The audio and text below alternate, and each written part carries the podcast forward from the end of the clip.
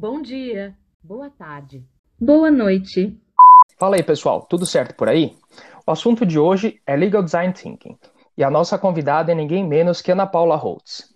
Isso mesmo, só estamos trazendo para vocês quem é referência na respectiva área de atuação. Para a tristeza de vocês, hoje a Dani não está conosco, mas é por um bom motivo.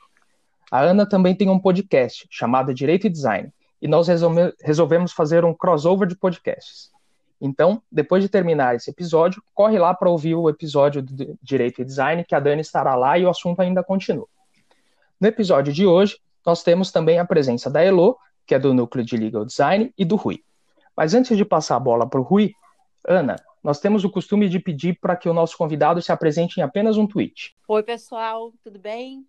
Olha só, é, não dá para me apresentar antes de declarar o meu amor ao Lab, a essa equipe e ao trabalho que vocês têm feito aí e que eu acompanho desde algum tempo. Então, é para mim uma grande alegria estar aqui no podcast, participar dessa forma de levar o design para as pessoas e acompanhar o trabalho de vocês. Então, assim, muito, muito obrigada. Declaro aqui minha fã, né? Nós estamos gravando aqui no Dia dos Namorados. Então, nada mais próximo do que o meu. né? A gente até comentou isso. Putz, mas vai ser um dia dos namorados? Falei, tudo a ver, porque realmente eu acho esse trabalho demais. Amo o que vocês estão fazendo aí. Então, é, é isso, né? E quem sou eu, né? Bom, eu sou advogada da, da vida inteira, aí, formada em Direito, paranaense, curitibana, mãe de dois adolescentes, e designer né? De uns anos para cá, eu fui para o design e hoje eu me considero uma aplicadora do design no direito. O que, que é isso, né? Depois de tantos anos é, trabalhando como advogada, eu fui para o design, fui estudar e hoje eu me considero mais designer, porque eu não pratico mais o direito material, não advogo mais, mas eu levo é, o design para dentro de escritórios de advocacia, práticas de jurídicos de empresa, para o setor público, em cursos, treinamentos, projetos, graduação, pós-graduação, enfim. É isso que eu faço, transito entre esses dois lados. Dizem que isso é ser legal designer, mas não sei, eu sou feliz com o que eu faço e acredito muito nisso e eu acho que é isso que importa para todo mundo. Olá, Rodrigo, Elô, nossos fãs, eu até coloquei, será que nós temos fãs? Mas Ana do céu, você não sabe, ontem nós fizemos um webinar, deu mais de 600 pessoas ah! assistindo. então, é, então, nossos episódios aqui, eles têm contado com convidados bem especiais, alto garbo e elegância, mas o de hoje me é muito caro, é, por uma razão, é, para quem não sabe, eu descobri o legal design no exterior, alguns anos atrás, contei essas histórias já para algumas pessoas, e passei um bom tempo aqui sem encontrar nada parecido em termos de movimento. Até que eu encontrei é, um curso, fui atrás, fiz, foi sensacional, transformador. E sim, é o que vocês devem estar imaginando. Foi a nossa convidada quem ministrou o curso. É, mais do que isso, a Ana se tornou uma espécie de oráculo não só para mim, mas para o legal design no Brasil. Então, Elo, que está aqui conosco, a Cris, que é. Ela, ela, diz que ela é BFF da Ana, todo é? o Lab Squad. Eu acho que nós devemos uma boa parte do Lab, o próprio núcleo de legal design, a nossa convidada de hoje, que, como já declarou aqui, sempre foi uma entusiasta da ideia. E aí, gente? Quem não me conhece, eu sou Heloísa, sou advogada e também sou UX designer. Também fugi um pouquinho do direito para conhecer mais sobre o design. E agora também faço parte do Lab de Inovação da faculdade, dentro do núcleo de Legal Design, junto com a Cris. Antes de tudo, é uma honra participar com vocês no episódio de hoje e uma satisfação muito grande em conversar a respeito de um tema tão importante atualmente. E ainda mais com a presença da Ana, que com certeza é uma inspiração muito grande para mim e para todos que entraram nesse mundo do legal design. Eu tenho certeza que ainda não conhece, assim que escutar hoje, vai se apaixonar, igual a gente está se apaixonando mais a cada dia. Então, Ana, para a gente iniciar a conversa de hoje, gostaria de fazer uma pergunta.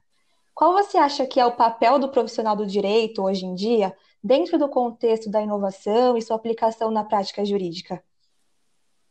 Eu vejo o advogado hoje como um grande facilitador do direito. Da mesma forma que eu vejo o professor como um facilitador do aprendizado. Eu, eu acredito que os advogados são pontes entre as pessoas e os direitos que essas pessoas precisam exercê-lo, os problemas jurídicos que as pessoas precisam resolver. Né? E o advogado, com a experiência, a prática, o conhecimento técnico, lança a mão de tudo isso e utiliza a tecnologia, a inovação para servir o seu cliente. Então, na verdade, é como se fosse uma grande cozinha, né? um caldeirão aí. A gente vai pegar a inovação que faz sentido para resolver aquele problema específico, para melhorar né, a jornada daquele meu cliente e aplicar junto com o direito material, com o meu conhecimento jurídico, porque o direito, né, eu sempre falo isso, está virando um mantra, assim, em todos os lugares onde eu falo, o direito, gente, é sempre o direito, né, o direito material. Então, isso vai acompanhar a sociedade, e eu digo muito para os estudantes da graduação, não se animem, assim, demais só com legal design, com visual law, e deixem de lado o direito base, né, o direito raiz civil, processo civil, constitucional, porque é daí que vão sair as soluções, não interessa em que momento a gente está vivendo no mundo, né? E no final lembrar que nós somos prestadores de serviço, né? Como qualquer prestador de serviço no mundo. E no mundo de hoje não existe mais lugar para atravessador. A gente atravessando aí pandemia, isolamento, a gente está vendo a queda de todos os atravessadores e dos intermediários que não agregam. Então, você, para fazer a diferença no mundo, para ser né, visto com valor pelo teu cliente, você precisa agregar alguma coisa para ele, você precisa entregar. Do contrário, ele vai encontrar algumas soluções sozinhos. E aí a gente tinha aquela figura também de alguns dificultadores do direito, né? profissionais que às vezes esqueciam o propósito na, da profissão, o propósito que realmente é atender, resolver o que o cliente precisa e cria um pouco de firula, né, e nuvens e, e dificuldades no caminho. Quer dizer, não existe mais esse espaço para ninguém no mundo, né, em nenhuma área é, então, assim, o papel do advogado hoje é facilitar as pessoas, os clientes, a encontrar o que eles precisam, resolverem o que eles têm para resolver. E eu vejo isso mudando muito, né? E, é, as pessoas usando a inovação mesmo na medida da necessidade, né? Não, não precisa nada além do que a necessidade. Então, precisa conhecer o que existe de inovação, o que existe de tecnologia, e dentro da sua prática. Né? A gente tem hoje uma advocacia cada vez mais de nicho, regionalizada, onde o cliente quer ser entendido, ele quer que o advogado conheça o problema dele, conheça a empresa dele, conheça o negócio dele. Então, realmente é um olhar profundo, é, não é superficial, mas ao mesmo tempo ele é multidisciplinar. O advogado conhecendo um pouco de cada coisa, né? Gestão, design, tecnologia, para colocar uma pitada aí do que precisar para entregar esse serviço final de qualidade para o cliente dele. Então, eu vejo mais ou menos assim hoje. Ana, é, assim como ocorreu, e na verdade tem ocorrido com a proteção de dados, claro que numa proporção maior, é, o legal design também passou a ser hype. Né? E, e, quando você diz que uma coisa é hype, ela tem um significado, pode ser positivo ou negativo, mas no sentido de difusão. Apesar da difusão da ideia em si ser positiva, é, a gente sabe que se as premissas estiverem equivocadas, o efeito pode ser negativo. Eu te conheço há mais tempo e sei que você sempre pregou que o legal design não é fazer petição bonitinha, contrato decorado, é, que vai muito além disso. É, então vamos tomar o exemplo de despachar com QR, né? que agora me parece que é uma coisa que tem entrado no radar. Uma coisa é despachar por QR uma petição de um assunto complexo, é, ou uma petição com um número enorme de documentos. Outra é inserir um QR para despachar qualquer petição, até disjuntada. Se feito de modo indiscriminado, isso não vai ter um efeito reverso. Quer dizer, os juízes não vão pegar birra dessa modalidade de despacho e vão passar a não ler mais nenhum código. Perfeito, Rui. A gente, a gente fala muito disso aí nas nossas conversas, né? A gente, eu troco muita figurinha hum. com o pessoal do Lab, tá? É muito WhatsApp para cá, WhatsApp para lá, mensagem do Insta. né, caveirinha, coraçãozinho, raio. É, a, gente, a gente fala, porque esses são os temas que estão aí, né? Todos os dias vocês estão trabalhando aí com as pessoas. Então, isso realmente preocupa, né? É, essa história de ver legal design como hype, como tendência, isso realmente eu não acho que seja uma coisa que agregue, porque é, o design está aí há muito tempo, é, além da hype, né? Então, para quem está chegando hoje no podcast, para quem é novo no legal design, eu vou fazer uma digressãozinha que me, me permitam, né, para fazer uma conceituação rápida, tá?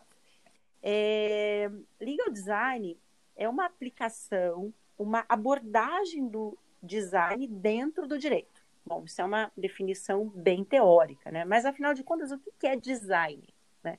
E eu tenho me, me deparado cada vez mais com essa pergunta, sabe? Eu vou lá do Big Bang porque eu acho importante. O design é uma ciência social aplicada, tá? Ou seja, ciência social aplicada, ela existe para servir pessoas, ajudar pessoas, sistemas, melhorar a vida das pessoas. Então, tudo que o design propõe é para ajudar eu, você, quem nos ouve, a sociedade a realizar tarefas de forma mais fácil, agradável, eficiente e por aí vai, né? Então, o design pode te ajudar a acessar um site, espremer uma laranja, dirigir um carro, trocar a fralda do filho, automatizar um contrato no escritório e até despachar com o juiz. Então, o design está presente na nossa vida em muita coisa, em muita coisa que a gente faz, né? Então, assim, as invenções mais eficientes, elas têm design na veia. E a gente às vezes nem percebe. Por quê? Porque o bom design, ele é invisível. O design que realmente funciona, a gente não percebe que ele está lá. Então começa, né, quando a gente começa a prestar atenção em volta, a gente percebe que está ali em tudo. O direito demorou muito tempo para perceber isso, para perceber o que, que o design podia fazer pelo direito, como que isso podia ser melhorado, tanto nas relações, nos sistemas, nas automações, né? Mas a gente chegou aqui e não tem mais volta. Então, o, o, pensamento que deve nortear os profissionais do direito em relação ao design não é assim, eu vou, quero usar um QR Code. Ah, eu quero fazer uma petição visual. Ah, eu quero, entendeu? Que isso é hype. Isso é, eu quero dizer que eu Perfeito. uso legal design. Eu quero dizer que eu faço isso. Não, você não precisa fazer. O que, o que a, as pessoas precisam pensar assim, que problema eu quero resolver? Né? É essa premissa que a gente faz no design sempre. Que problema você precisa resolver? Que sistema você precisa melhorar? O que você precisa entregar, é, nem, nem o que você precisa entregar antes de, de saber o que você precisa entregar, você precisa saber o problema que você precisa resolver. Aí, se um QR vai resolver o seu problema, ótimo. Se é um link, ótimo, né? Se for bem aplicado, as pessoas vão aceitar, porque as pessoas não vão perceber. Porque, veja só, quando eu uso um elemento de design numa peça ou numa solução, aquilo ali é um meio, né? E não um fim. Então, o meu objetivo, quando eu uso um QR Code, quando eu uso um gráfico, quando eu uso um infográfico, é passar uma informação, entregar uma mensagem, despachar com o juiz. Se aquela missão, se aquele objetivo for cumprido, o design ele vai passar batido e ele vai ser aceito. Então, assim, é, se pesou, se ficou forte, talvez é porque não tenha propósito e aí não funciona. Né? E sim, as pessoas podem pegar birra né, de certas coisas, isso, isso pode acontecer. Mas eu acredito muito no bom senso, né? Eu falo muito, é bom senso, né? E caldo de galinha nunca fez mal para ninguém, né? Então, é, a, a, gente acaba indo lá para aqueles, às vezes são lugares comuns, mas é isso, né? Que problema eu quero resolver e bom senso. E até para completar, é muito importante lembrar também que os tribunais têm, obviamente, trabalhado com diversas ferramentas de segurança da informação, o que acaba atrapalhando, às vezes, o acesso a vídeos externos. Assim, ou o juiz abre o vídeo no seu próprio celular, por exemplo, ou ele tem que pedir liberação para o pessoal de segurança da informação, abrir chamado, enfim. Por isso, eu acho que além da razoabilidade, também a gente tem que pensar um pouco no destinatário da mensagem, não é? É isso aí, Rodrigo. É, quando começou esse monte de QR Code, eu comecei a pensar, ixi, Maria, o que, que vai acontecer, né? Eu tenho visto, assim, o, o, o judiciário muito feliz. Até estou surpresa.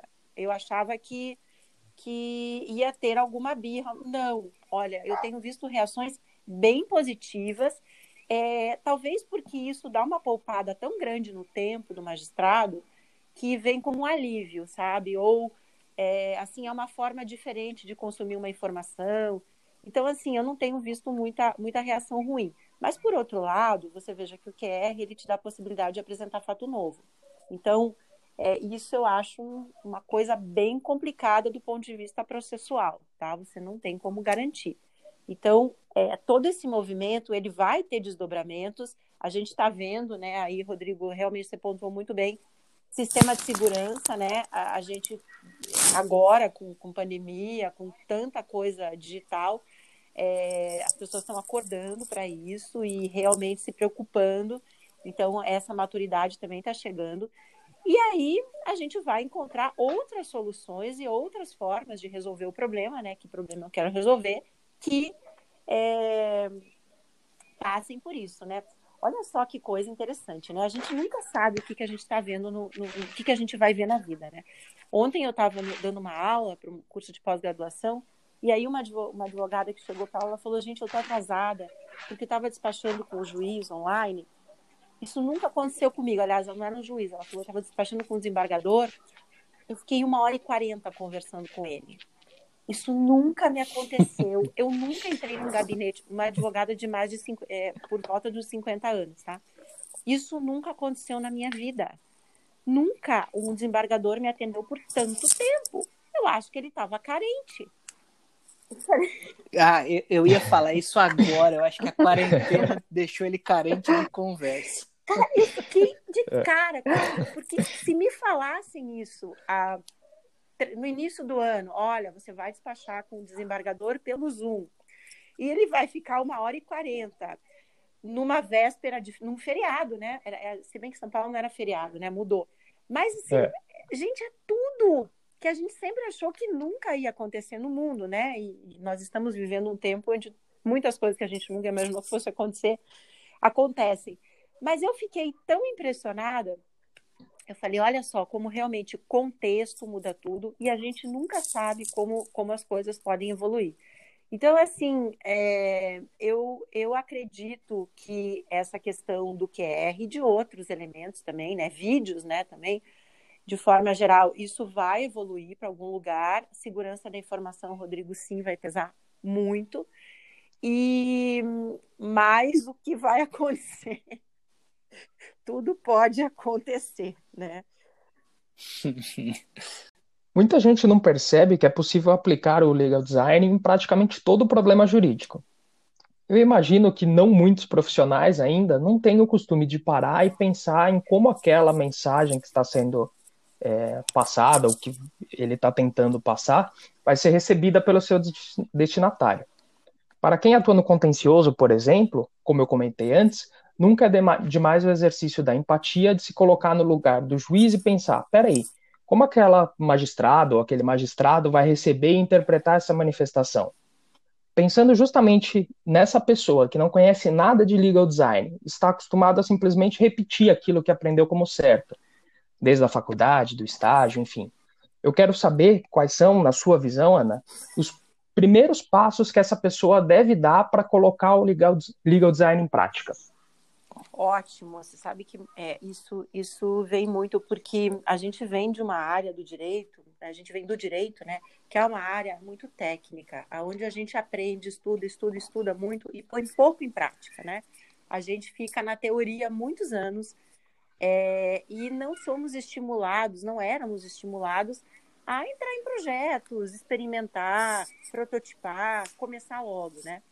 E aí eu acho muito bacana essa interação entre o direito e o design, porque na faculdade de design você já começa colocando a mão na massa no primeiro dia de aula. Você trabalha muito com projetos, né? E, é, isso está entrando em outras áreas também. No Lab vocês podem fazer isso, que é o grande negócio que eu vejo né, do Lab de, de, de legal design, é colocar os advogados a praticarem, errarem, começarem, fazerem projetos todos os dias. Então, é, não fique pensando muito quantos livros eu vou ler, qual a bibliografia, é, até que ponto eu preciso ter de diploma para começar a colocar em prática. É, é, legal design é uma área muito nova no mundo. Vai sair um livro aí no segundo semestre, eu acho que é da DOT, falando alguma coisa, que é uma consultoria da Finlândia. Mas vocês não vão achar bibliografia de legal design, assim, livrão, né? O que tem é muito artigo é, solto, vídeos, podcasts, material de design, produzido por designers mesmo, né? Então eu sempre digo, legal a gente já tem, a gente estudou direito, vamos estudar design, né? Então em vez de ficar procurando coisas de legal design, vamos estudar design, né?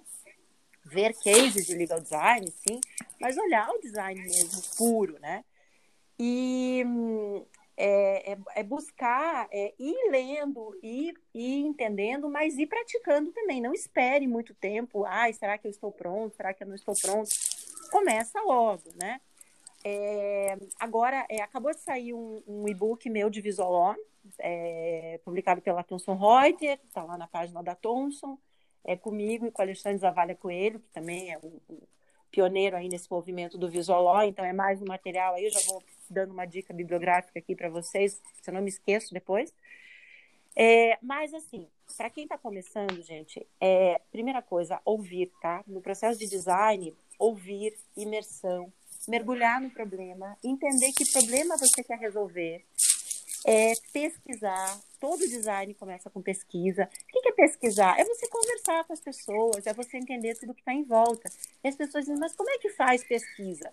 Olha só, é, a pessoa quando vai casar, ela não sabe nada de casamento. Daí fica noivo lá, marca o casamento. Quando resolve casar, descobre que tem um mundo do casamento, né? O mundo do vestido, do tapete, do, da decoração, da música. Gente, como que tem tudo isso aqui, né? E eu não sabia que esse negócio existia. Aí a pessoa engravida, né? Tem filho lá, marido, mulher, começa a ver coisa de criança. Meu Deus do céu, caramba, tem esse mundo de criança. Não sabia que isso existia, né? A pessoa vai mudar, vai mudar para um outro país que nunca conheceu. Descobre um universo, tem que aprender a viver naquilo. Por quê? Porque ela está imersa naquilo. Então, quando você mergulha numa situação, quando você está imerso numa situação, você olha para todos os lados. Então, realmente, se vocês vão resolver um problema é, jurídico com design, procurem entender todos os lados da situação. Procurem olhar tudo que está em volta, não só com o olhar de advogado, mas com o olhar multidisciplinar. Né? A pesquisa funciona muito assim. E acreditem também na sua intuição, tá? Nem tudo é tão técnico e tão teórico, né? Meu pai tem 74 anos, é advogado, advoga ainda. Comecei a trabalhar com ele com 16 anos, eu fazia pesquisa em, em revista RT. É, e ele juntava fotografia nas peças, né? Ele trabalha muito com direito imobiliário e família.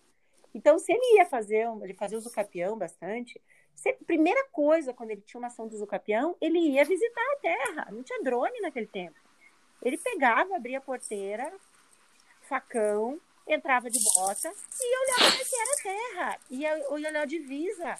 Marco, né? Quando você, quando você fala de uso capião, você tem divisa, você tem marco. Não tinha GPS, ninguém falava em GPS lá na década de 70, 80. Então, você precisava pegar lá o mapa, né, o, o, a cartografia, chegar lá e olhar se tinha cerca de arame farpado, se não tinha invasão, nem tinha tanta invasão, mas não, não batiam, né, as divisas não batiam, os confrontantes não batiam. Então, ele ia lá olhar, né, saía do escritório, tirava o terno, gravava. Lógico, ele amava fazer isso, ele ama fazer isso, faz até hoje, tá? Então, é, para a pessoa fazer isso, ela tem que gostar desse negócio. Se não, tudo bem, né? A gente precisa de profissionais do direito de todos os, os gostos e naipes e jeitos. De repente, a jogada da pessoa é fazer tese, fica estudando, faz a tese, formula. É, isso é super necessário, né? Não é todo mundo que tem que ir lá. Tem gente que faz audiência divinamente bem, né, sustentação oral, muito bem, tudo. Então, assim, são pegadas diferentes que a gente tem no direito, jeitos de advogar. Mas se o teu negócio é pesquisar, ouvir, imergir, entender o problema, ir, então o legal design é para você. Então, assim, acredite na sua intuição, acredite naquilo que você gosta também, beba de outras fontes, né? Vá aprender com pessoas de outras áreas, conviva aí com o pessoal da tecnologia, pessoal de negócios, de gestão, faça cursos também, mas principalmente oxigene a sua rede de relacionamento, né? Segue lá no LinkedIn, mistura umas pessoas assim na sua rede, no Instagram. Sai só, né? A gente precisa sair só do mundo do direito, porque não é um bando de advogados junto que vai encontrar as melhores soluções. Assim como, como não é um bando de designers junto, né? No designer, nós somos facilitadores. A gente está sempre em grupos multidisciplinares. Então, é, acredite nisso, né? Então, assim, voltando lá para o meu pai, ele fazia isso, juntava a foto do processo. Se ele ia fazer um, um por exemplo, um inventário, ele pegava, um, ele comprava cartaz na papelaria, aquele tempo, né? A gente ia comprar cartaz tipo de gramatura fina, né? Papel mais fino, e ele montava toda a, a árvore genealógica da família, porque às vezes ele ia fazer inventário que tinha três gerações, é, cinco gerações, quatro menores, é, não sei quantos já tinham morrido, não sei quantos já tinham separado. Então ele, ele montava a mão, pincel atômico, sabe? Nem sei se fala pincel atômico hoje em dia. Acho não que a Elo nem deve saber o que é pincel atômico. Ele fa... Tá Meu vendo? pai trabalhava com pincel atômico o tempo todo. É, é canetão, é, é, é, caneta. Essa de escrever em quadro branco, só que não é de escrever em quadro branco, né? É grossa, assim, né? Então uhum. ele tinha lá o azul, o vermelho e o preto, que só tinha três cores, acho que tinha verde também, não sei se tinha. Pegava o pincel atômico, fazia toda a árvore genealógica lá da família, né? É, e punha uma cruz do lado do cara que tinha morrido, uma estrelinha do cara que tinha nascido com a data. Então ele punha lá, é, esse morreu, punha uma cruz e uma data embaixo. Esse nasceu, esse é menor, ele tinha um ícone, ele punha ícones do lado. Agora falando para vocês, eu estou me tocando que meu pai usava ícones. E aí ele pegava tudo isso pensa no tamanho, se você tem às vezes cinco gerações, gente que separou, ficava um negócio gigante. Então ele comprava um papel fino, dobrava bem e juntava no processo. Punha no processo aquele negócio todo dobradinho. Agora pensa que alegria para um juiz quando você está explicando, né, uma toda uma relação de, de hereditária. O cara abre aquilo, tem um mapa para ele. Os juízes adoravam, sempre gostaram. Esses dias eu pedi para ele um desses. Eu falei, ai, pai, me, me dá um negócio desse aí para mostrar para os meus alunos, porque eu, eu quero mostrar para as pessoas que essa história não é nova, entendeu? Esse troço já tem há muito tempo. Ele não achou nenhum. Mas eu ainda vou achar. Então, assim, o que, que ele fazia? Ele acreditava no instinto dele. Ele achava que aquilo era, era mais fácil. Ele usava aquilo no escritório para entender o cliente. O cliente chegava, ele começava a desenhar, a fazer esquema, né? Visual. Então ele falou: pô, se esse negócio é bom para mim, ele vai ser bom para o juiz também. Então acreditem nos seus instintos, acreditem na sua intuição. Né? O pessoal do, do, do legal design é muito artista também, são pessoas que gostam muito de outras áreas, né? Use isso, né? Não, não tem certo nem errado, não. Tem o que vai melhorar a vida das pessoas. É isso. E E Ana, é legal, voltando um pouquinho só que você falou sobre o design como uma ciência social, né? Esses dias o Rui convidou eu e a Cris para participar de uma aula do curso de extensão de inovação da faculdade, estava com foco em legal design, e a gente explicou um pouquinho, um pouquinho do processo de design thinking para os alunos. E nessa aula está tá participando uma professora de processo civil da casa mesmo. Uhum. E no final ela falou: nossa, é, que surpresa para mim. Eu enxerguei o design como uma solução de conflito, assim como o direito. E eu fiquei bem feliz porque é o ponto que a gente quer passar mesmo, né? Que o design também é uma espécie de solução de conflito, não só o direito. Mas uma coisa que eu estou observando bastante é que quando a gente fala de inovação e legal design, automaticamente as pessoas pensam em soluções super tecnológicas, utilizando a inteligência artificial, assim como o Rui falou, do QR Code, Só que a gente precisa parar e pensar, né? Será que o meu cliente realmente precisa de uma solução tecnológica? Porque não necessariamente essa é a regra. E talvez a gente precisa pensar apenas uma forma melhor de passar essa mensagem, utilizando a comunicação, uma melhor estruturação do texto, das palavras e das informações em geral. E, então a gente entra um pouquinho nas, tec, nas técnicas de visual de UX writing, e como que você acha que a gente pode utilizar dessas técnicas sem deixar de respeitar a linguagem jurídica, que é bem importante para o mundo do direito, e aqueles requisitos obrigatórios ao elaborar um contrato ou uma peça, por exemplo?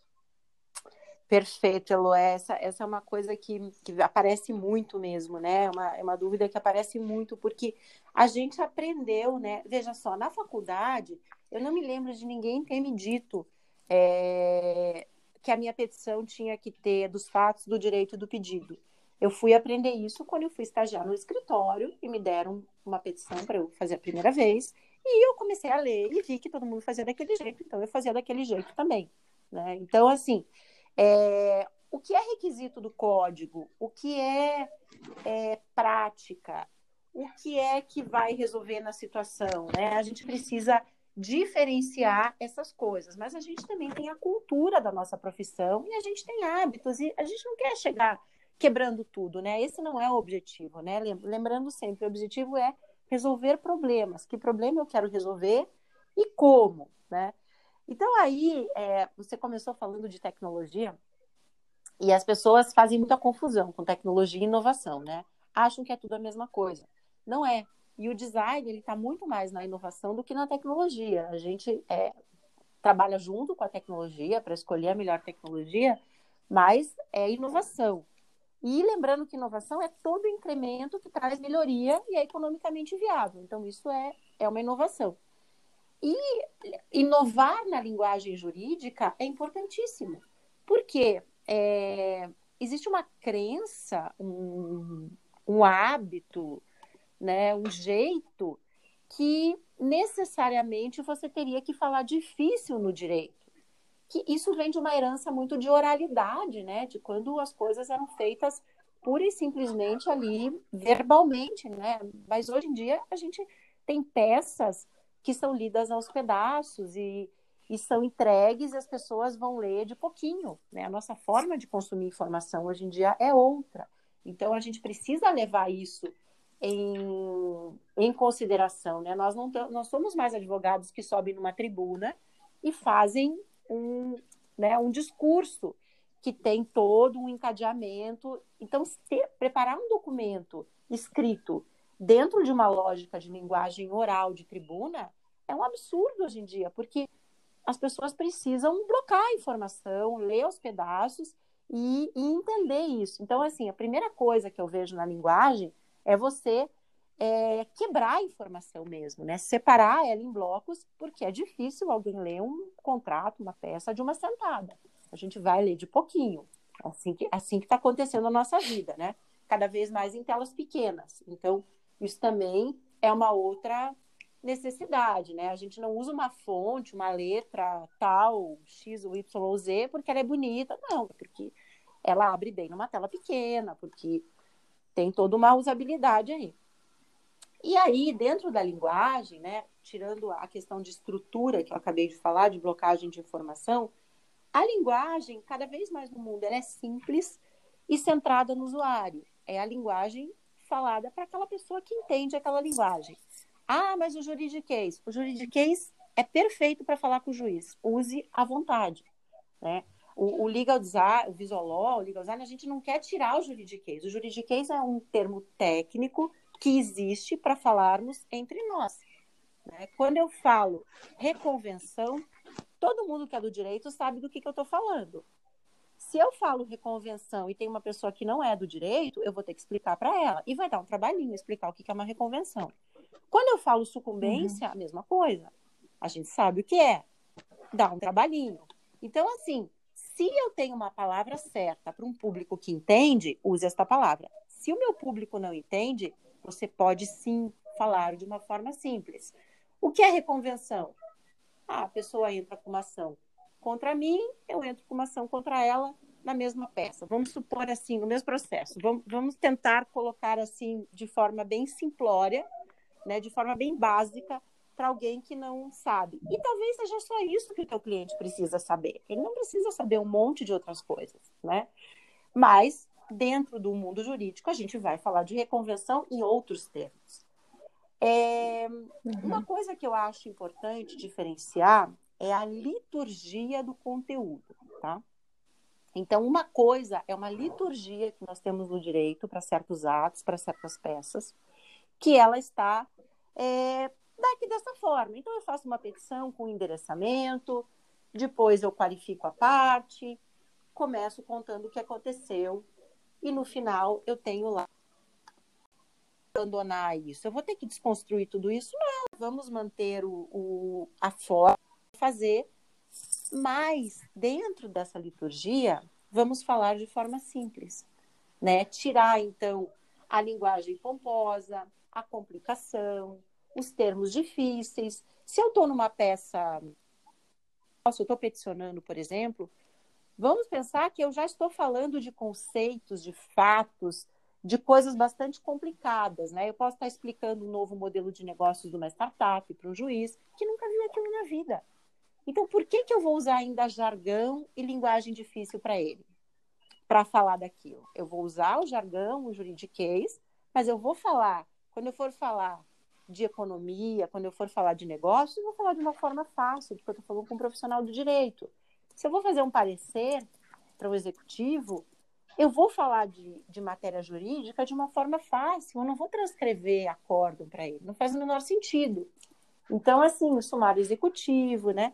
E pensar na linguagem que aquela pessoa entende, né? Que foi exatamente isso que você pontuou, né? Entregar do jeito que, que a mensagem do jeito que as pessoas entendem, que é o que o UX Writing faz também, né? O UX Writing é uma disciplina, é o escrever centrado no usuário, muito usado para botões e telas, né? São, são escritas pequenas, né? É, termos escolhidos realmente a dedo, palavras que as pessoas conhecem, palavras conhecidas, né? Busquem palavras conhecidas, palavras que não sejam abstratas, conceitos concretos e limpar de todo e qualquer excesso, né? O que, que o Código Civil diz que eu posso? O que, que o CPC diz que eu posso? Qual que é a cultura? Qual que é o bom senso? É mais ou menos por aí. A gente não vai sair com o pé na porta, quebrando tudo, desconstruindo tudo, porque vai desconstruir tudo. Não, é simplesmente se eu estou peticionando, o que, que eu quero? Deferimento. Isso vai me ajudar a ter um deferimento mais rápido? Ótimo, né? É muito, é muito por aí. Eu ouvi no seu podcast o episódio Inovação no Ministério Público, em que você conversa com seus convidados sobre o legal design no setor público. Quais são as chances, na sua visão, de vermos o legal design sendo aplicado de forma difundida no setor público daqui, por exemplo, uns Olha, 10 Rodrigo, anos? a coisa está andando rápido, hein? Não, não espere 10 anos, não. Vai ser antes.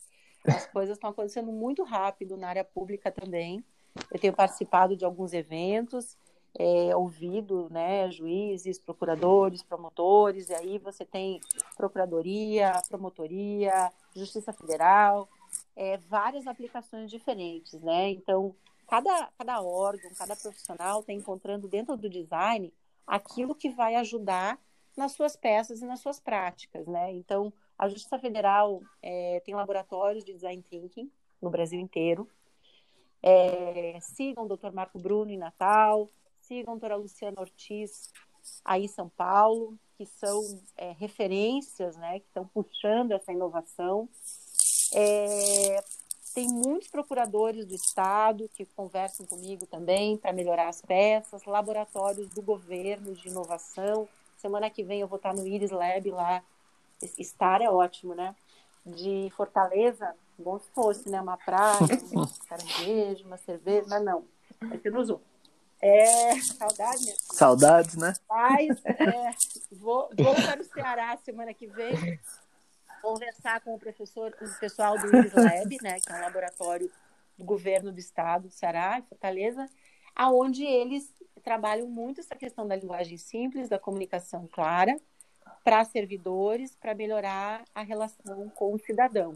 Então, isso está acontecendo muito rápido em várias esferas e sim, é, vai, vai ter muita coisa aí.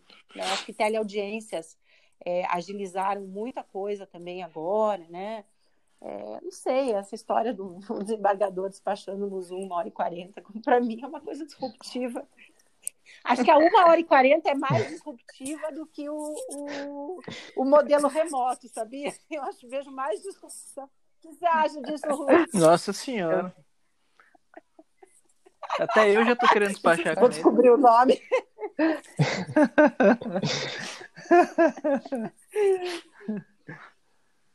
Falando só, só um, a Ana está falando do laboratório aqui da Justiça Federal de São Paulo, só um, um super adendo, que no momento em que a gente está gravando aqui para o podcast, é, tá rolando um webinar sim, de três anos sim. de aniversário desse laboratório da Justiça Federal de São Paulo. Sim. Até às 19, né? Hoje, Vou, dia 12, dia dos namorados. É, então eu falei também, vou é, visitar não, lá mais sigam, tarde. gente, porque vocês vão ver que juízes não são o que nós imaginávamos, o que pintaram para nós advogados. Tem muita coisa diferente aí, sabe? Vale a pena. Aliás, até nesse sentido, antes de, de continuar, já muitas. Eu sou servidor público, né? Sou assistente judiciário no TJ daqui de São Paulo, e muita gente já me perguntou, falou, poxa, mas é, uma iniciativa como o LEB, direito digital, que foi a pós que eu fiz, matérias envolvendo tecnologia, não combina, não consigo ver isso é, sendo apreciado por alguém que é do poder público. E realmente o pessoal normalmente não, cons não consegue fazer esse, esse link, mas tem muita gente boa no, no setor público também é, com os olhos voltados para essas áreas. Né? Eu acho que o, o, pessoal precisa dar mais. Eu, eu sempre falo para eles: vocês precisam divulgar mais, aproximar mais, porque né, existe uma imagem muito desgastada e muito associada a coisas que não. Né, lógico, a gente sabe que tem todo um mundo aí, né, profissionais pensando de formas diferentes, mas as pessoas se surpreendem sim. Ana, hoje você será nossa cobaia. Brincadeiras à parte, hoje nós vamos tentar uma coisa diferente por aqui. Nós pedimos para que os alunos do núcleo de Legal Design, do Lab, enviassem perguntas para que a gente Oba. fizesse para você. Nós escolhemos as duas primeiras, as duas melhores, desculpa. E a primeira é da Ana Beatriz. Oi, meu nome é Ana Beatriz, eu faço parte do núcleo de Legal Design do Lab de Inovação e eu queria saber se a Ana percebe alguma resistência de de os juízes e outros operadores do direito quanto às mudanças que o legal design pode trazer e como nós, estudantes, podemos não só nos preparar como usar o legal design da melhor forma possível, mas também é, lidar com essa possível resistência que pessoas mais tradicionais, mas que estão na área do direito, é, demonstram. Olha, Ana Beatriz, resistências sempre existem, é, não depende da idade, nem no setor público nem privado, né? O que a gente estava falando agora aqui, que tem gente voando muito alto nos dois setores, mas sim, eu vejo sempre, todo dia, muita resistência. Mas talvez o legal design não seja para todo mundo, né? Tem muita inovação aí no mundo também que eu não, não assimilei ainda. Olha só, eu tive muita resistência, por exemplo, com o YouTube.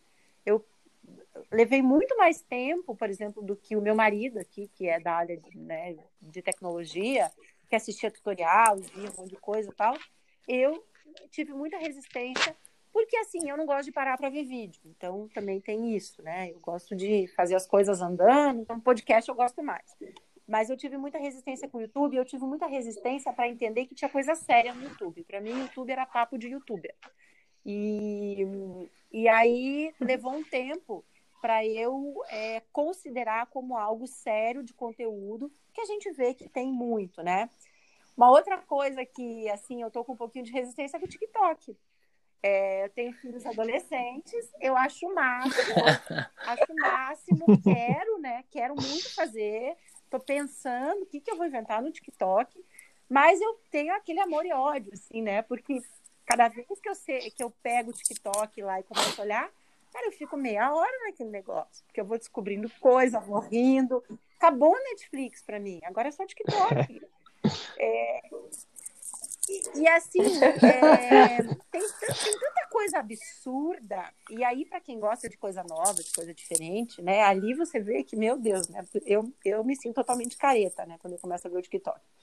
E, e aí, mas eu também fico pensando, cara, a gente precisa de mais uma rede social? E para que isso? E, então, assim, é, é amor e ódio mesmo. Então, toda inovação, tudo que é diferente, tudo que muda, ele causa um certo desconforto, né? E todos nós temos isso. Então, eu acho que a gente tem que ter um pouco de paciência com algumas pessoas, é, eventualmente explicar, mas também, às vezes, não perder tempo demais, porque tem gente aí que também não, não tá afim e pronto, né? Mas é, o importante é, é tentar também usar, né? E lembrar que o bom design é invisível, ele não é ele não é hype, né? Então, se você faz uma peça, se você está é, tá tentando aplicar legal design com alguém, se você tem um sócio no seu escritório que acha que isso é um absurdo, ou quer implementar, e as pessoas estão recusando muito, você precisa ver por que também que isso está acontecendo, né? talvez a tua proposta, o que você esteja chamando, seja algo muito pesado. Você precisa de um pouquinho mais de bom senso, entender mais o outro lado. Ou são absurdos que a gente vê, né, Rui? Como uma história aí de um, de um jurídico de uma empresa que propôs um peticionamento é, inovador dentro do Law, levou para o escritório que os atendia, e o escritório que se recusou a fazer a petição.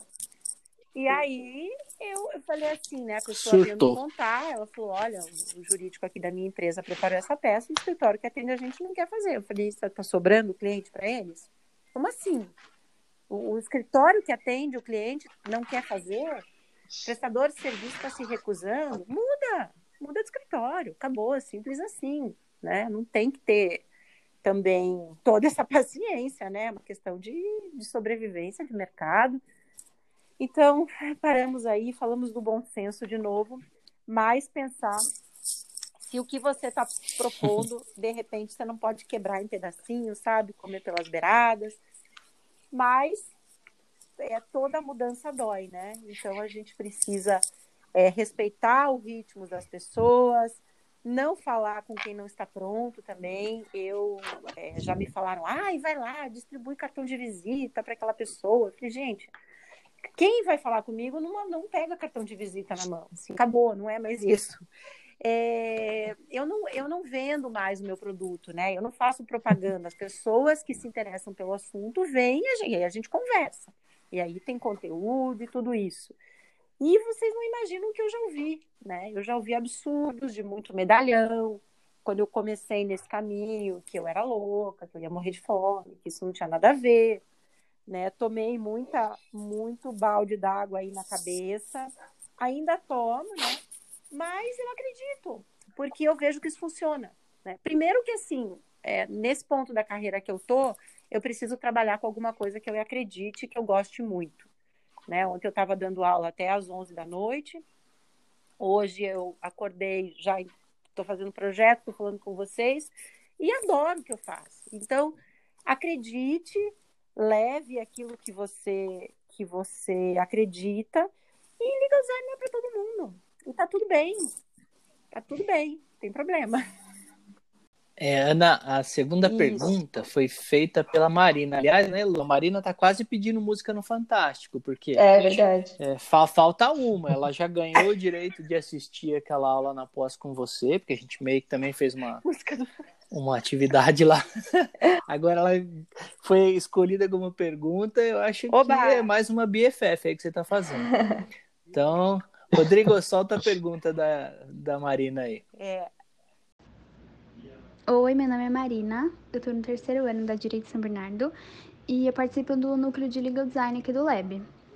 Bom, eu gostaria de perguntar para Ana como os operadores do direito podem exercitar o pensamento de designer sabe? Para eles deixarem de lado os vícios do dia a dia jurídico. É, como, por exemplo, dicas para pensar fora da caixinha, como realmente entrar no legal design com uma cabeça de designer e não apenas de operador do direito. Obrigada. Olha só, né? É, a gente vira BFF mesmo porque é, é, tão bom a gente falar de coisas que a gente gosta e acredita, né? Do mesmo jeito que eu falei que eu já tomei muito balde de água, de água fria e, e gente me desacreditando, a gente precisa também conviver com pessoas que acreditam nas mesmas ideias e nos mesmos propósitos, não é que você vai viver na bolha, isso só quer a gente que te dê validação. Mas a gente tem muita troca, né? Por isso que eu, eu estimulo muito essa comunidade. Eu acho que é muito uma sobrevivência para mim mesma, sabe? Porque tem dias que fica difícil. E quando você vê que tem alguém aplicando, usando, então alguém me manda, olha aqui, ó, tive um deferimento aqui, olha esse sistema que eu desenvolvi no meu escritório usando legal design, que legal. Então, é, isso vai validando essa nossa, esse nosso estudo, essa nossa né, jornada, e a gente vê todas essas aplicações em diferentes setores. Então, a gente mesmo se alimenta e, e, e troca, essa troca é muito importante, né? E, e, me mandem mesmo, me mandem mensagem. É, as pessoas fazem coisas incríveis todos os dias intuitivamente, às vezes, nem, né, não estão ainda estudando design, aí quando vão estudar, a coisa vai muito além. Então, esse nosso clubinho aí, essa nossa comunidade, que não tem porteira, não tem senha nem nada, né, basta você aplicar e fazer com responsabilidade, estudo, né, por isso que eu, eu gosto muito do trabalho do Lab, porque é, é além da hype, né, é, ele é ali fixo, tem pesquisa, então, isso é muito importante para a gente evoluir. E aí, é, para responder é, a Marina, é, é, isso, né? Olhar para outros lados, né? Como que, como que a gente deixa esses vícios do dia a dia e sai da caixinha, né? É olhar para outros lados, conviver com pessoas de outras áreas também, né? Com pessoas diferentes não só no ambiente profissional, né? A gente tem amigos que fazem coisas tão diferentes da gente, né? Vamos entender. Você tem amigo ator, você tem amigo designer, você tem amigo músico. Às vezes, e eu vejo muito que o pessoal que gosta de legal design é muito múltiplo, né? Então, um é músico, a outro é ator, o outro é artista plástico, é... a outra é chefe de cozinha, super, né? Nossa, fantástico. E, esses valores, eles são importantes, né? A gente, quando fez faculdade, quando a gente cresceu no mundo que, ah, então agora eu sou advogado, você bota o taieiro, o terninho, o salto, veste preto, cruza o braço, tira foto na frente do escritório, porque esse é o advogado padrão. Não, não é. Não é, gente. E, e, eu, e eu preciso falar isso, porque as pessoas ficam tristes e se sentem fora da, sabe, é, inadequadas porque não se encaixam nesse padrão. Gente, esse padrão não existe, tá? Esse padrão que contaram pra gente de advogado não existe. E tudo bem, seja quem você é. Você não precisa se esconder com a tua banda. Você não precisa é, ficar, não, mas agora eu tô pintando, isso não é uma coisa séria, né? Não, é sério, isso é muito sério. Porque é nessa hora que você está criando, que você está se conectando com, com quem você é de verdade. E se a pessoa não se conectar com quem ela é de verdade, ela não consegue ser criativa. Né? Ah, criatividade. Muito bom, mas assim, se você não estiver conectado com quem você é, se você sentar numa folha em branco ali no Word e seja criativo, pá, das nove às seis. Não é assim que funciona. Então, é, somos um todo, somos um sistema. Então, converse com essas pessoas diferentes, beba de outras fontes também, né? Eu tenho até um artigo que eu, que eu publiquei no Medium, tá lá no meu site, no anaholtz.com.br. Ei, você que gosta de legal design. Porque foi escrito para pessoas que são diferentes e eu também sempre fui assim, né? Sempre gostei de um monte de coisa diferente achava que isso roubava meu tempo para estudar e fazer o doutorado um dia. E não, eu nunca fiz um doutorado, eu não terminei o mestrado, eu larguei porque eu achava que aquilo não ia, não estava indo. Fiz um monte de pós-graduação. É... E é prática, enfim, assim, eu não estou dizendo para você não fazer doutorado, não fazer mestrado. Hoje eu me arrependo muito de ter largado, tá? Mas eu estava lá no começo da minha carreira e achei que não era importante. Errei, errei muito, errei rude. Mas hoje ficou. E aí você precisa se conectar com essas outras coisas que você é, com quem você é. E ter fé também, né? Acredite na sua intuição. Eu acho que é muito importante a gente acreditar na intuição e, e seguir esse caminho e testar, né? Fazer como startup aí, teste, comece logo, R rápido, R pequeno e por aí vai.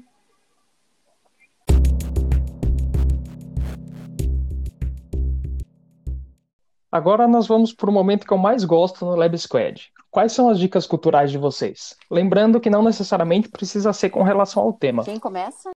Eu pensei em tanta coisa, tá? Mas vamos lá. Eu vou, eu vou falar de um livro aqui que foi o, o estupim para eu ter coragem para fazer uma pós em design, né? Para eu estudar design a sério mesmo.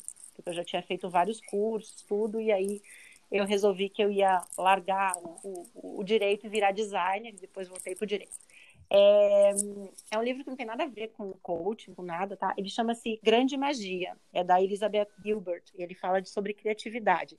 A Elizabeth Gilbert é a escritora do Comer, Amar, Rezar, tá? É, eu não sei por que esse livro, Grande Magia, caiu na minha mão, eu sei, né? Foi coisa de Deus, tenho certeza. É, eu estava lendo um site de yoga, né? Medito também, surto, mas eu estava lendo lá um site de yoga que se chama Elephant Journal, é um, uma página do, do Insta, e eles misturam muito literatura e yoga, por isso que eu sigo, porque eu também gosto muito de literatura, então tem essas misturas.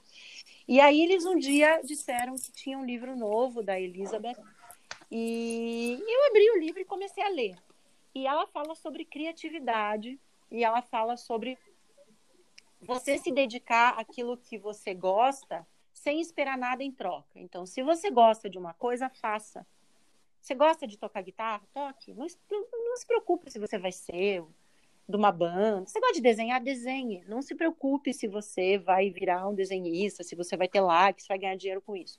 Então, é mais ou menos isso. É, faça o que você gosta, comprometa-se com a sua é, arte, né? E aí ela fala do processo de escrita dela que ela se comprometeu a escrever todos os dias da vida dela, muito tempo servindo mesa de restaurante, até que um dia o livro dela estourou.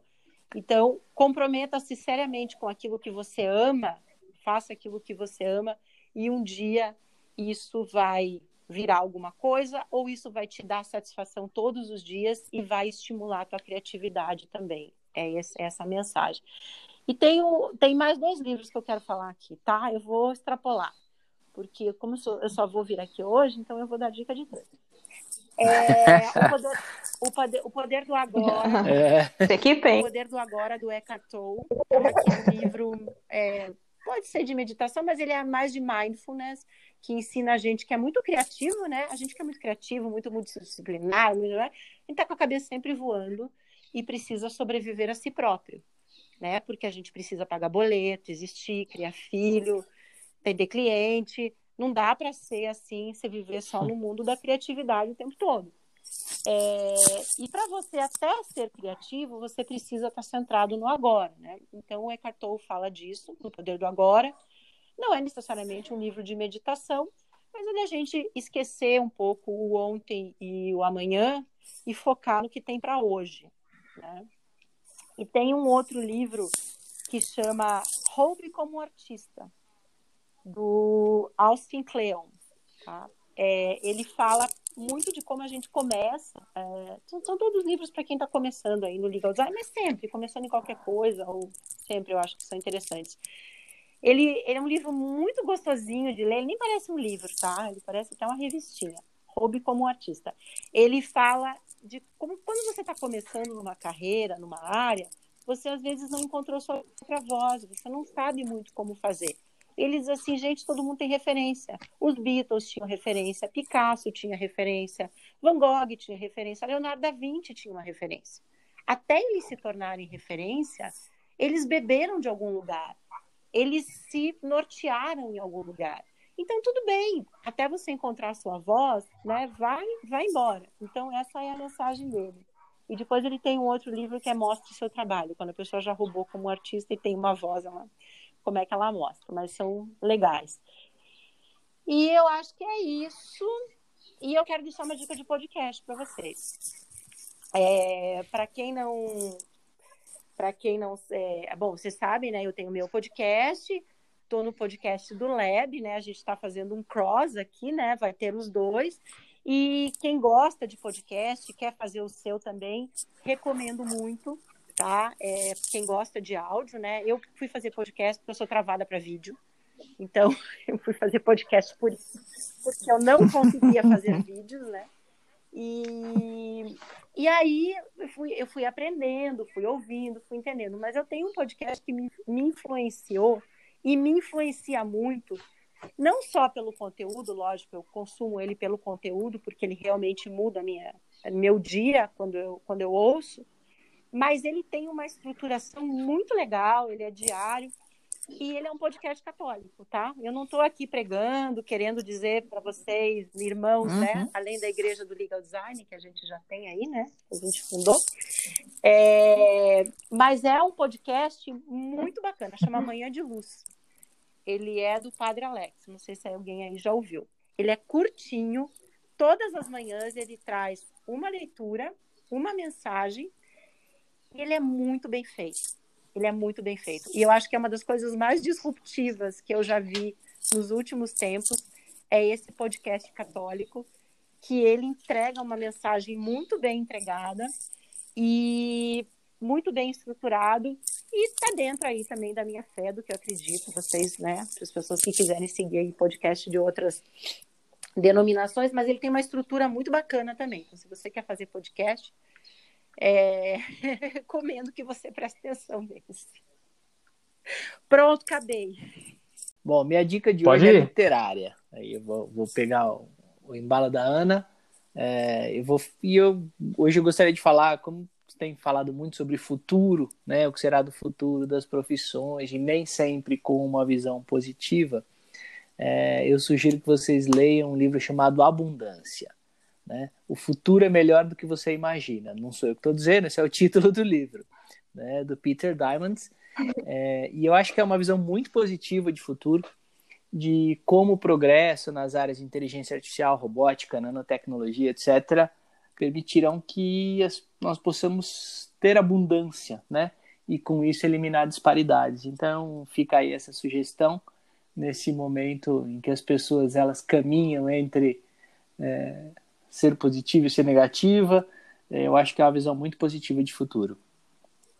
A minha dica de hoje vai fugir um pouquinho da literatura, mas eu quero indicar uma série que entrou na lista das minhas preferidas.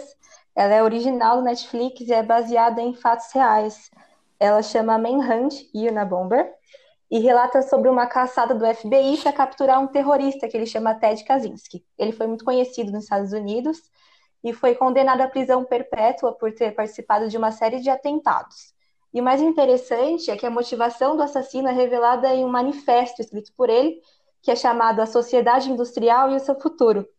E era um tratado contra a sociedade tecnológica, em que ele afirmava que a revolução industrial e o desenvolvimento tecnológico tinham sido um desastre, e para o mundo a única solução possível era de voltar à natureza. Então, é muito bacana, são apenas seis episódios e vale muito a pena assistir. Faz a gente pensar bastante, Olha questionar só, um pouquinho o outro lado da situação.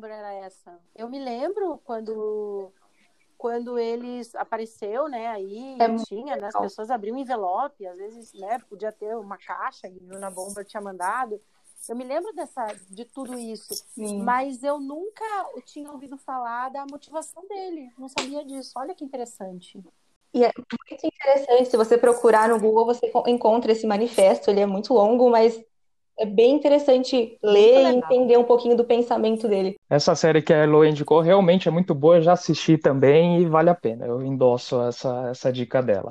É, eu vou fugir também um pouco do, do que eu apresentei nos, nos episódios anteriores, que eu apresentei livro em todos eles. Eu até achei que alguém aqui ia falar antes de mim essa dica, porque é um tanto quanto óbvia. Eu roubei ela do, do Rui, que ele falou ah, em uma das ah, nossas delícia. aulas. É a série Abstract, que tem no Netflix, que conta justamente o, a história de vários profissionais de designer em várias de design em várias áreas diferentes. É muito legal e eu acho que serve muito para que a gente é, comece mais ou menos tudo aqui que a gente, que a gente comentou durante o episódio, de pensar um pouco além do direito e das nossas áreas. A gente consegue ver aí como que cada um tem uma, uma visão completamente diferente em várias da, das áreas, é, a, a, arquitetura, tem o, aquele episódio que o Rui comentou ah, na aula, que é muito Jordan, legal, né? do designer da Nike. Enfim. É espetacular. É muito eu, bom, eu vale a pena. Série. Principalmente o, o É cara, sensacional. É, o UX designer do Instagram, aquele também episódio é maravilhoso. Mas enfim. E é linda, né? Muito bom. É linda, é Demais. Também é muito bom. Visualmente é, é muito gostoso. bonito. A gente está precisando, né, de coisas Sim. belas, de coisas leves, leves. também. É, a gente não nega, né, o, o que existe tudo aí. Mas é muito legal, Rui, você dar esse viés de é, olhar positivo né, para o futuro, porque eu também acredito nisso, sabe? Eu não, eu não consigo achar que é sombrio. Eu acho que é tanta oportunidade que a gente pode enxergar, lógico, a gente vai ter aí uma, uma divisão entre os digitais, os não digitais, coisas para resolver, mas é, eu não eu, realmente eu não consigo. É, e eu não sou assim uma pessoa otimista, sabe? Aquela que acorda, uau, meu copo está sempre cheio, aqui um dias bem negros. Mas eu vejo assim o futuro das, das profissões de uma forma muito interessante, muito mesmo e muito positiva. É isso aí. Bom, por hoje é só, pessoal. Gostaria de agradecer muito a Ana pelo bate-papo, pela participação. É, logo que, que a gente comentou com ela, o Rui já vinha falando, mas logo que eu entrei em contato com ela para a gente acertar, ela sempre foi muito é, solícita e foi muito tranquilo para a gente conseguir obrigada. não só agendar, como fazer tudo aqui. Muito obrigado, Ana. Né? Para quem está nos ouvindo. É, perguntas muito boas, tá, gente? Não é rasgação de seda. Oi, não. pode falar. É, às vezes a gente vai falar e a coisa não rende, né? Porque é meio chovendo molhado. Mas vocês pontuaram assim de uma forma muito rica e, nossa, a gente podia ficar muito tempo mais aqui falando, né? Então, eu acredito que a gente pode ter papos novamente em outras oportunidades, porque vocês vão evoluir com muito projeto, né? E aí. E é isso, gente. Obrigada, muito obrigada. Ana, mais uma vez. É isso aí. Então já fica aqui o convite um para retornar. Né? É, como, eu, como eu disse na abertura, é o nosso oráculo. Então aí, obrigado pela generosidade de sempre. Né? E, e, na verdade não é obrigado, porque daqui a pouco eu te vejo lá no direito e design.